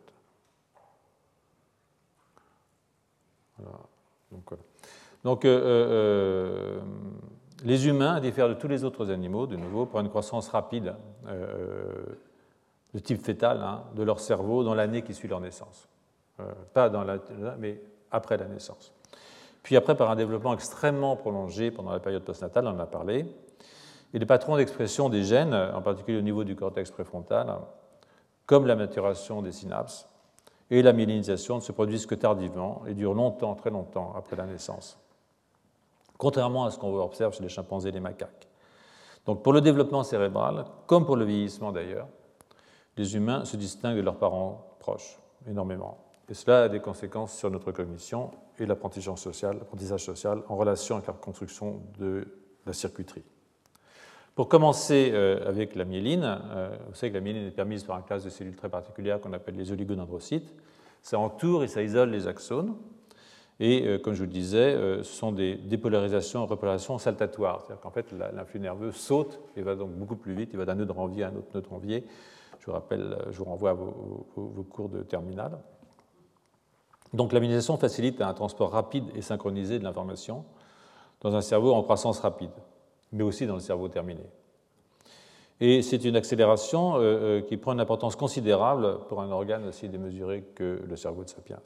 C'est un, organe cinglé, le truc de, Sapiens. Euh, il est quatre fois trop gros par rapport à ce dont on aurait véritablement besoin. Je veux dire, par rapport à un cerveau de chimpanzé. un, primate de taille normale, il aurait un cerveau de notre taille, un primate normal de notre taille aurait pour les fonctions de base, environ 400 euh, à 500 cm3 de cerveau. On en a quand même trois fois plus, donc euh, euh, c'est énorme. Donc, donc, ce que je vous ai dit, c'est les auteurs de, l'article sont donc penchés sur la myélisation au niveau des aires primaires somatosensorielles. Donc c'est là. Hein. C'est là qu'il y a l'image sensorielle du corps, qui a présenté les homonculus. Hein. Au niveau des aires motrices, qui sont ici, c'est la région 4 que vous avez ici. Et au niveau du cortex préfrontal dans son ensemble, c'est les R10, ce sont les régions qui sont euh, très impliquées dans les phénomènes cognitifs, bien entendu. Et puis le cortex visuel euh, euh, strié, ça c'est le cortex visuel primaire. 18, c'est le cortex visuel préstrié, qui est ce qu'on appelle les aires visuelles 2, qui euh, traitent l'information visuelle plus qu'elle ne le reçoivent, si vous voulez. Et puis, euh, euh, ils ont fait des études biochimiques, mais ça, on s'en fiche un petit peu. Donc la densité en fibres myélinisées longues est très faible à la naissance chez les humains, quasiment zéro. Elle augmente rapidement pendant l'enfance, et cette augmentation continue à une vitesse plus faible jusqu'à la fin de la troisième décade, hein, après 28 ans, ce que je vous disais tout à l'heure. Pour le chimpanzé, la croissance augmente jusqu'à la puberté, et puis après, ça plafonne avec pas de différence entre 5, 11 ans et 17 ans ou plus. Hein. Un chimpanzé, ça peut vivre une quarantaine d'années environ. Euh, pour vous aider, je vous montre les, tables de correspondance entre, entre les âges. Euh, voyez, donc ça c'est tables de correspondance entre les âges chez le chimpanzé et l'homme. Donc vous voyez, un, phase adulte c'est 30 ans. Euh, nous on va jusqu'à 70 ans, c'est jusqu'à 30 ans. Hein. la surface du cerveau c'est 5 décimètres cubes pour 7 milliards de neurones chez un chimpanzé. Nous on a 22 cm cubes, c'est-à-dire que quand même plus de 4 fois ça, et 30 milliards de neurones. Euh, et puis il y a toutes sortes de, changements, mais je vous laisse ça une seconde pour que vous puissiez regarder si ça vous amuse. Donc, euh, euh, ça vaut ce que ça vaut, ces correspondances. C'est très compliqué de faire la correspondance des âges entre des animaux différents, bien entendu, des espèces différentes. Mais bon, c'est comme ça, hein, on ne peut pas faire mieux. ce sont des différences qui sont, euh, de la myélinisation fondamentale, hein, d'un point de vue cognitif, surtout parce que se produisent pendant les périodes d'interaction sociale qui accompagnent la fabrique des individus, jusque relativement tard dans la vie adulte. 30 ans quand même, c'est relativement tard, vous admettrez. Euh, euh, euh, ça vous faire regarder différents, enfin, regard différent les, les, adultes de 30 ans. Ils ne sont même pas terminés. Donc, j'ai passé à, un autre extrême hein, en m'intéressant au vieillissement. Euh, donc là, vous avez la, la, prolongée. Hein. vous voyez, par exemple, euh, donc, euh, vous voyez que ça, c'est chez l'humain, ça, c'est le chimpanzé. Vous voyez que si je prends par rapport à 100%, hein, je prends un jeune adolescent hein, vers 23 ans, vous voyez dans différentes régions du cortex, somatomoteur, somatosensoriel, moteur, les régions que vous êtes à l'heure, là c'est le cortex préfrontal, frontal, les aires visuelles, vous voyez qu'à euh, 11, entre 11 et 23 ans, vous êtes à 70% du maximum. Euh, euh, alors que chez un chimpanzé, à 9 ans, bon, il a déjà 100% de sa myélinisation, donc il est terminé déjà beaucoup plus tôt. Hein. Donc, vous voyez ici le développement chez Sapiens, pour les différentes régions dont je vous parlais. Vous voyez ici que chez le chimpanzé, à partir de 10 ans, on plafonne. D'ailleurs, euh, euh, euh, ça c'est autre chose, c'est le vieillissement. On va y arriver. On va terminer par le vieillissement, c'est toujours ce qu'il y a de plus drôle. De toute façon, on termine toujours par le vieillissement. c'est un principe. donc je vais m'intéresser un peu au vieillissement du, cerveau pour terminer cette mise en jambe du premier cours. Et, je vais vous proposer qu'une comparaison du cortex entre 99 chimpanzés, âgés de 10 à 51 ans, en fait, les 51 ans, c'est vraiment des très très vieux chimpanzés. Hein et de 87 humains de 22 à 88 ans.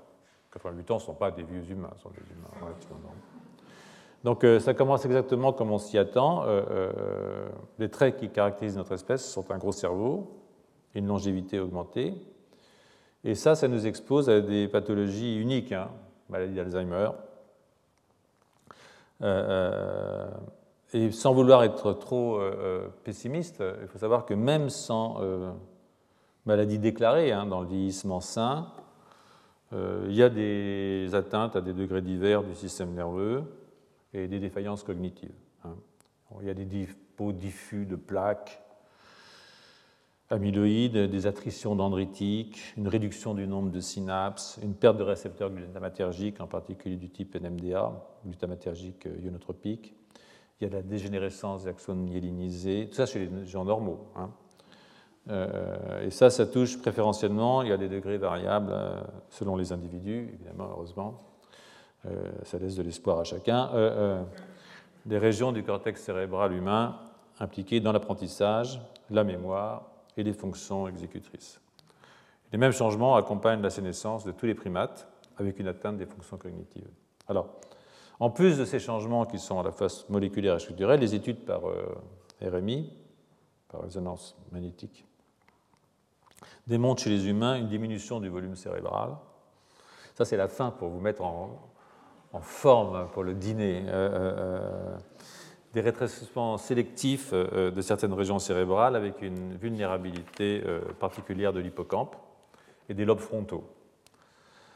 Cependant, et contrairement aux humains, les, macaques sont moins sensibles aux atteintes liées à l'âge. Voilà. Ce qui n'exclut pas cependant des atrophies plus subtiles du cortex frontal. Comme nous nous sommes séparés de nos cousins macaques il y a environ 30 millions d'années, euh, euh, la question donc se pose de l'influence de notre durée de vie exceptionnelle sur l'étendue des dégénérescences cérébrales qui sont observées dans notre espèce. Les données dont nous disposons euh, indiquent des similitudes, mais aussi des différences entre les cerveaux des humains et des macaques âgés maintenus en captivité. Par exemple, les plaques amyloïdes diffuses et des atteintes vasculaires ont été notées dans l'hippocampe et le néocortex de chimpanzés, de gorilles et d'orang-outans âgés. Il y a aussi des neurofibrilles, vous savez, ces espèces de, de neurofilaments qu'on voit dans les maladies d'Alzheimer qui, sont des, choses pas très drôles. Elles ont été observées euh, dans une femelle chimpanzé de 41 ans, une vieille femelle chimpanzé. Mais en dépit de ces similitudes, euh, euh, il semble bien que les changements d'expression génétique observés chez Sapiens sont moins marqués chez les autres primates anthropoïdes et que nos cousins sont moins affectés par les pathologies liées à l'âge, Alzheimer, nous venons de voir, mais aussi Parkinson et autres démences qui sont liées au vieillissement et à l'âge. Alors pour y voir de plus près, les, auteurs ont étudié l'évolution des régions d'intérêt dans plusieurs espèces. Les régions d'intérêt, bon, ils ont pris euh, par exemple le cortex frontal, l'hippocampe essentiellement, hein, euh, qui sont des régions qui sont liées, euh, comme vous le savez, très fortement à la cognition. Hein. Et donc, comme d'autres études, cette étude qu'ils ont faite rapporte un, effet du vieillissement sur le volume de toutes les structures cérébrales étudiées. Mais alors, comme vous voyez ici à gauche, par exemple, ici, vous avez l'humain et le chimpanzé. Alors, ça, ce que je crois que ce qu'on regarde ici, c'est le volume de différentes régions. Je ne vois pas très bien lesquelles, parce que je, mais ce n'est pas très grave. Il y a trois régions d'intérêt. Hein. Vous voyez que je pense que ça, c'est l'hippocampe et que ça, ce sont deux régions du cortex, pour ceux qui peuvent voir. Mais euh, vous voyez que chez les chimpanzés, euh, il y a une grande variabilité. On ne peut pas faire de corrélation entre euh, la taille, le volume de ces régions et puis l'âge. Alors que chez Sapiens, on voit très bien qu'avec le temps, euh, euh, oui, avec le temps, oui. Euh, donc en noir, c'est les mâles, en cercle creux, c'est les femelles. Chez les singes, en, bleu foncé, c'est simplement qu'ils ont fait ça avec une machine à 3 Tesla et pas 1,5 Tesla, mais c'est pas très grave, ça ne change pas grand-chose. notez quand même que ça commence très tôt. Euh, euh, euh, oui, à 40 ans, on a déjà commencé pas mal à, descendre. Ça, c'est la revanche des, gens plus âgés. et en plus, il y a une grande variabilité interindividuelle. Donc, les gens qui suivent des cours au Collège de France sont plutôt au-dessus. Je ne parle pas de ceux qui les, ceux qui les font. Complètement différent. en rouge, c'est quand on a passé le seuil fatidique, donc ça va relativement vite. 110 ans, c'est pas bon. Et là, c'est l'hippocampe, je crois, et vous voyez que c'est plus tard euh, la baisse euh, dans l'hippocampe. En fait, c'est pas, c'est pas, euh, c'est pas, pas, oui, ça baisse quoi, plus chez les humains que chez les singes. Donc, et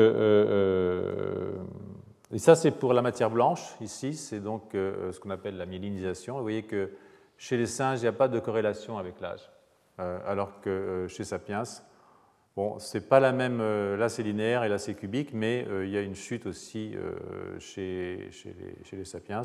En particulier vers la fin de la vie, il y a des fortes, fortes démyélinisations, du, système nerveux. Donc si on compare les deux espèces, hein, chez les humains sains, le déclin cognitif affecte différents domaines. La fluidité du raisonnement, la rapidité du traitement mental, la mémoire épisodique, et l'orientation spatiale. Ces deux dernières fonctions, c'est plutôt des problèmes de l'hippocampe. Ce ne sont pas des pertes qui sont liées à la diminution du nombre de neurones. Ça ne bouge pas trop le nombre de neurones. C'est plutôt les arborisations dendritiques, euh, les synapses, euh, la taille des corps cellulaires, ils se rétrécissent et ils deviennent un peu atrophiques, comme ça, c'est pas très joli. Euh, et c'est ça qui explique le, déclin volumétrique de certaines régions du néocortex et de l'hippocampe.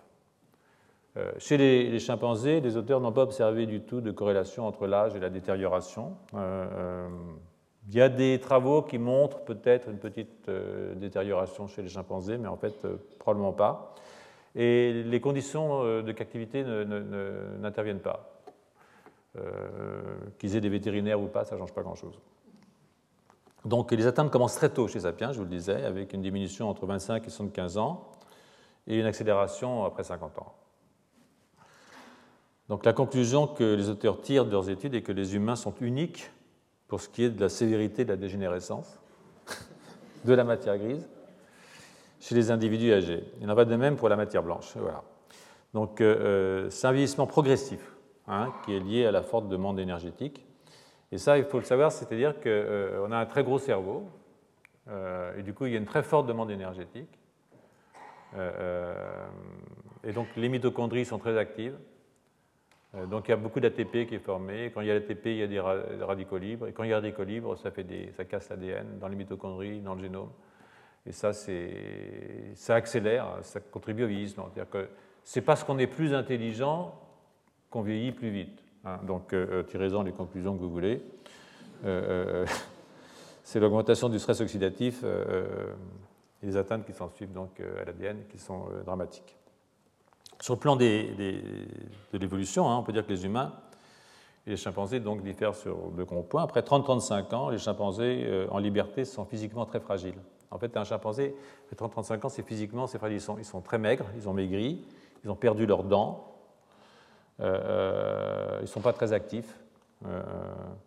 et les femelles peuvent rester, par contre, en revanche, elles sont aussi maigres, sans dents, etc., mais bon, peu actives, mais elles restent fertiles jusqu'à la fin de leur vie. Donc, euh, même si les cycles menstruels sont plus longs et les oocytes moins nombreux. En revanche, le vieillissement somatique est plus lent chez les humains, on vieillit moins vite sur le plan somatique, et la ménopause apparaît bien avant la fin de la vie. Ça, c'est une chose qui est très importante, autour de 50 ans environ, qui est l'âge de la mort naturelle pour les chimpanzés. Vous allez voir, ça, a des conséquences importantes sur le plan, sur le plan de l'intelligence humaine. Donc il y a un bénéfice possible pour notre espèce, c'est que de cette vie post-reproduction, euh, c'est que les personnes âgées euh, peuvent, indépendamment souvent du lien de parenté, euh, attribuer, apporter des soins et de la nourriture aux nouveau-nés et aussi diminuer le temps de l'allaitement, c'est-à-dire que ça diminue l'espace entre les naissances.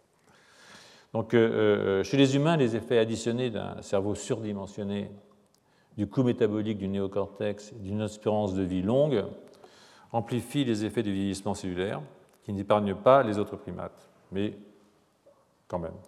Ça explique une vulnérabilité plus prononcée à des pathologies du système nerveux.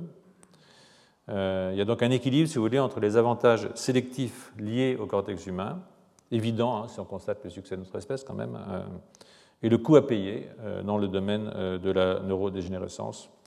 Tant en tout cas que ce même cortex hein, n'aura pas trouvé les parades médicales hein, et sociétales. Il ne faut pas oublier qu'on invente les outils qui vont permettre les médicaments, tout ça. C'est pour ça qu'il faut garder espoir.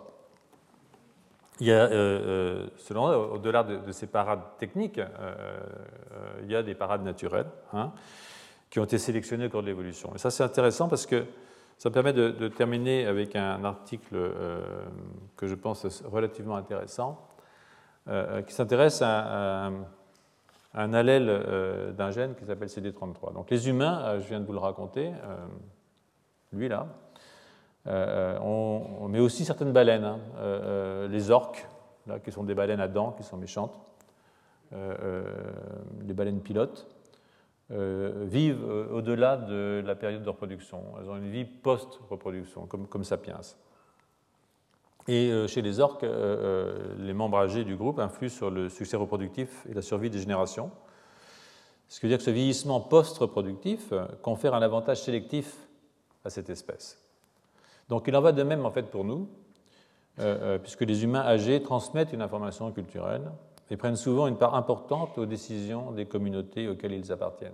Hein, c'est ce qu'on appelle la, gérontocratie. Voilà. Donc euh, il y a un SNP, c'est-à-dire une, mutation dans un gène qui s'appelle un SNP qui s'appelle RS 386 5444, s'en ficher complètement, hein, c'est lui là. Mais vous voyez qu'il y a une mutation ici chez Sapiens, qui n'était pas. Euh, euh, euh, ça, chez les Sapiens. Et, cette mutation, elle protège de cette façon contre l'Alzheimer tardif. Hein. Donc vous voyez que. où elle n'était pas présente chez les Néandertal, elle n'était pas présente chez les Dinosauriens, elle n'est pas présente chez Troglodytes ni Paniscus. Donc c'est quelque chose qui s'est arrivé il y a environ. avant la séparation, après la séparation avec les, les Néandertaliens. C'est-à-dire que, je dirais, je ne sais pas moi a vu nez 300 000 ans, un truc comme ça, 300-400 000 ans. Et donc, euh, CD33, ça euh, code pour une protéine euh, transmembranaire avec le domaine IgG et reconnaît l'acide sialique à l'extérieur, et ça, ça a à voir avec l'inflammation. Et en même temps, vous voyez, il y a une forme longue ici, et puis cette mutation ici, là, qu'on voit chez Sapiens et qui est protectrice chez Sapiens, c'est un allèle qui est présent dans 21% des cas. On a aussi euh, la forme C, mais on a aussi cette forme-là. C'est une forme splicée, épicée, où vous perdez le domaine ici qui reconnaît euh, l'acide sialique à l'extérieur. Hein. Et donc, euh, c'est une forme qui est assez protectrice contre la maladie d'Alzheimer et qui s'est développée récemment, donc, probablement euh, comme un instrument de, sélection naturelle contre euh, cette maladie, qui est une maladie qui est liée au vieillissement. Donc, euh, si on compare CD33 chez les humains et les chimpanzés, ils l'ont fait à partir de 79 séquences de génome de primates. Bon, les chimpanzés, les bonobos et les gorilles sont fixés sur la forme C. les 1000 génomes humains montrent que l'allèle protecteur A est présent avec une fréquence de 0,2, ce qui est pas mal, chez les humains. Et bon, comme je disais, les analyses des génomes des Denisoviens et Néandertaliens. Euh, euh, alors là, c'est peut-être pas statistiquement significatif, parce qu'il faut avoir plusieurs génomes pour savoir si, quand on a 0,2% de présence, 0,20% euh, de présence, il faut quand même avoir fait pas mal d'animaux pour être sûr qu'on est statistiquement correct. Donc c'est possible que ça qu'il y ait quelques, quelques Denisoviens ou quelques Néandertaliens qui les allaient le protecteur. Mais on peut penser que tel protecteur été dérivé après la séparation euh, d'avec euh, nos collègues, donc 550 000 ans en gros. Par-delà l'allèle, le niveau d'expression est lui aussi très important, et la forme M, la grande forme, celle-là, là, exprimée quatre fois plus chez Sapiens que les chimpanzés. Donc, euh, comme la forme M est défavorable, en particulier, elle ne permet pas l'endocytose du peptide amyloïde. Euh, euh, il y a quelque chose qui est un tout petit peu contradictoire. C'est-à-dire qu'elle est probablement favorable du point de vue de l'inflammation, elle est défavorable du point de vue de l'amyloïde. Et donc, euh, il y a probablement une... elle a dû être augmentée au cours de l'évolution, et l'épissage est possiblement une réponse à cette augmentation qui est délétère. Et ça, c'est quelque chose qui n'est pas uniquement spécifique de, de, cela. Il y a plein de, gènes comme ça qui ont évolué récemment et qui sont des gènes en particulier dans le système cardiovasculaire, parce que les démences sont souvent des démences vasculaires. Hein. donc euh, ça, c'est vraiment très important à comprendre. Y a beaucoup de, ces gènes, a là, je vous donne une liste hein, rapidement, qui ont dérivé des allèles protecteurs vis-à-vis du vieillissement cognitif, avec des fréquences parfois extrêmement élevées. Hein. Vous pouvez voir 0,7, 0,8, 0,88, c'est vraiment très fort, et qui peuvent varier en fonction de l'origine des populations testées. C'est-à-dire que euh, vous avez les Africains, les Américains, les Asiatiques, etc. Et donc, euh, euh, ce qu'on pense, c'est que les allèles qui se sont installés d'une fête d'une sélection positive se sont installés probablement après que les humains aient quitté le statut de chasseur-cueilleur, que se soient sédentarisés et adopté une diète, une diète riche hein, en lipides et en, et en carbohydrates. Donc, la plupart des allèles protecteurs euh, euh, sont présents dans les... Alors ça, c'est ce que certaines personnes disaient, mais en fait, euh, c'est contrecarré par le fait que la plupart de ces allèles protecteurs sont présents dans les sociétés africaines, donc sur un continent qui a donné naissance à tous les humains modernes et où il existe encore des modes de vie non, agraires. Donc en conclusion de cette petite séance de mise en jambe, surtout pour moi, vous avez vu que j'en ai vraiment besoin, hein, après un an je suis un peu rouillé, la survie euh, au-delà de la fin de la fertilité euh, n'est pas un phénomène récent chez les humains, puisqu'on le trouve chez les chasseurs-cueilleurs, ça c'est clair. Euh, elle est absente chez les chimpanzés, même en captivité, donc choyée. Et il a été suggéré par de nombreux chercheurs que l'élevage en commun des enfants est lié de façon directe à la survie des grands-parents et contribue à diminuer le temps entre les naissances, comme je vous disais. contrairement aux chimpanzés, les, petits humains euh, sont en effet longtemps dépendants, comme vous le savez, de l'aide apportée par les anciens. Donc l'élevage coopératif des enfants a joué un rôle essentiel dans l'évolution de la cognition humaine, la maturation tardive dont je vous ai souvent parlé, et l'allongement de la vie au-delà de la période reproductive a pu être sélectionné de façon positive, en fait. Hein. Euh, à cela euh, s'ajoute l'importance, évidemment, du, passage de l'information entre générations, de la culture. Un transfert culturel dont la quantité et surtout la qualité diffèrent de façon dramatique de ce qu'on peut observer dans toutes les autres espèces, bien entendu. A donc une sorte de, de, pléiotropie antagonique, hein, euh, diraient les généticiens, à l'œuvre dans l'évolution de la sénescence. Il y a des gènes qui sont sélectionnés pour leurs effets positifs tôt dans la vie hein, et qui ont euh, des effets négatifs plus tard. Et puis il y a des allèles qui sont dérivés, qui sont protecteurs contre le déclin cognitif. Donc euh, il y a un équilibre, si vous voulez, parce que le gain d'avoir des vieillards compense la perte qu'on peut avoir à cause de ces allèles quand on est très jeune. C'est-à-dire que euh, c'est un équilibre évolutif. Mais apparemment, euh, euh, ces allèles protecteurs contre le déclin cognitif, au cours de la période post-reproductive, pourraient avoir été sélectionnés quand même, hein, parce que justement, ils favorisent la survie des jeunes et le passage des informations entre les générations. Alors, il n'y a rien d'équivalent d'autres espèces que la nôtre. évidemment, il faut voir avec les baleines. Hein, euh, on n'a pas fait la génétique des baleines, mais, il semble que chez les orques, euh, euh, la connaissance écologique des orques femelles ménopausées joue un rôle extrêmement important dans la recherche de la nourriture en période de disette. C'est-à-dire qu'elles doivent savoir où il faut aller chercher. Donc en fait, c'est un avantage sélectif que de garder des, vieilles orques euh, euh, qui, euh, au moment où il y a un problème de disette, peuvent emmener tout le troupeau, si j'ose dire, tout le banc, vers des endroits où elles vont trouver à se nourrir. Et donc, c'est sur cette comparaison entre les humains et les baleines, les vieux humains et les vieilles baleines, que je vais vous laisser aller vaquer à vos plaisirs. Voilà. Retrouvez tous les contenus du Collège de France sur www.colège-2-france.fr.